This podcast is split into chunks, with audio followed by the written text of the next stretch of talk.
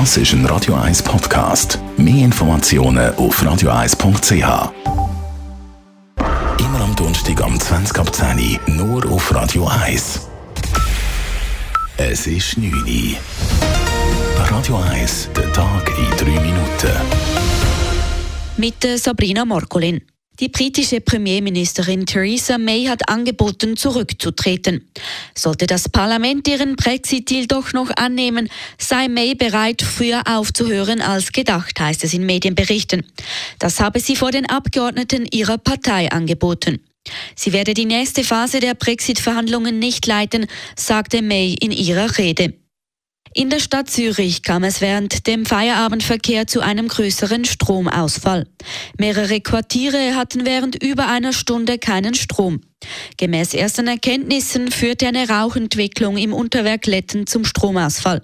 Laut EWZ-Sprecher Harry Graf sind nun aber sämtliche Haushalte wieder mit Strom versorgt. Wir haben 1806 das Gebiet wieder mit äh, Strom versorgen Einerseits aus dem äh, Unterwerk Letten, andererseits aus einem benachbarten Unterwerk mit äh, verschiedensten Zuschaltungen, die unsere Fachleute gemacht haben. Während dem Stromausfall kam es auch zu Unterbrüchen bei den VBZ. Bei den SBB verkehrten die Züge zwar pünktlich, jedoch funktionierten die Billetautomaten nicht. Auch waren Teile des Hauptbahnhofes ohne Licht. Der neue GC-Präsident heißt Stefan Rietiker. Er tritt die Nachfolge von Stefan Anlecker an. Der 62-jährige Arzt und Unternehmer ist seit Jahren Mitglied der GC Gönnervereinigung Dunstig Club.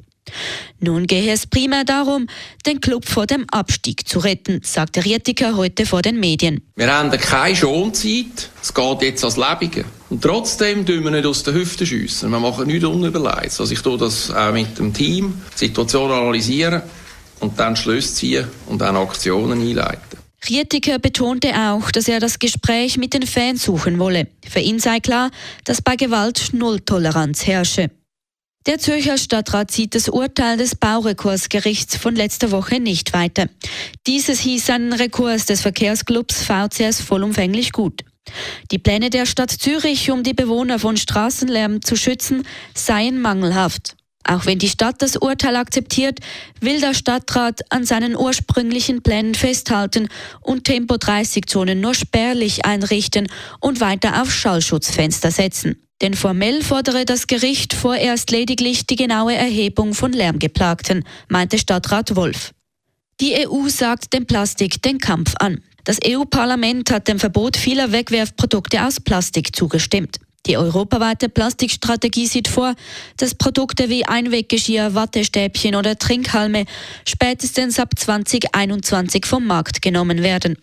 Stattdessen sollen umweltfreundliche Alternativen zur Verfügung stehen. Auch für Plastikflaschen gibt es neue Auflagen.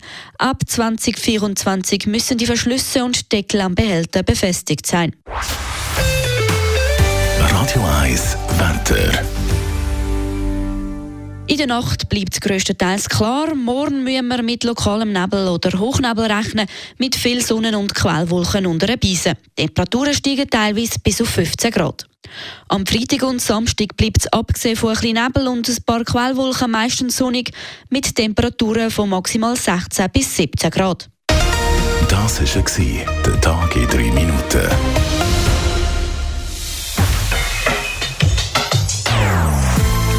Non-Stop Music auf Radio 1. Die besten Songs von allen Zeiten. Non-Stop. Radio 1. Das ist ein Radio 1 Podcast. Mehr Informationen auf radio1.ch.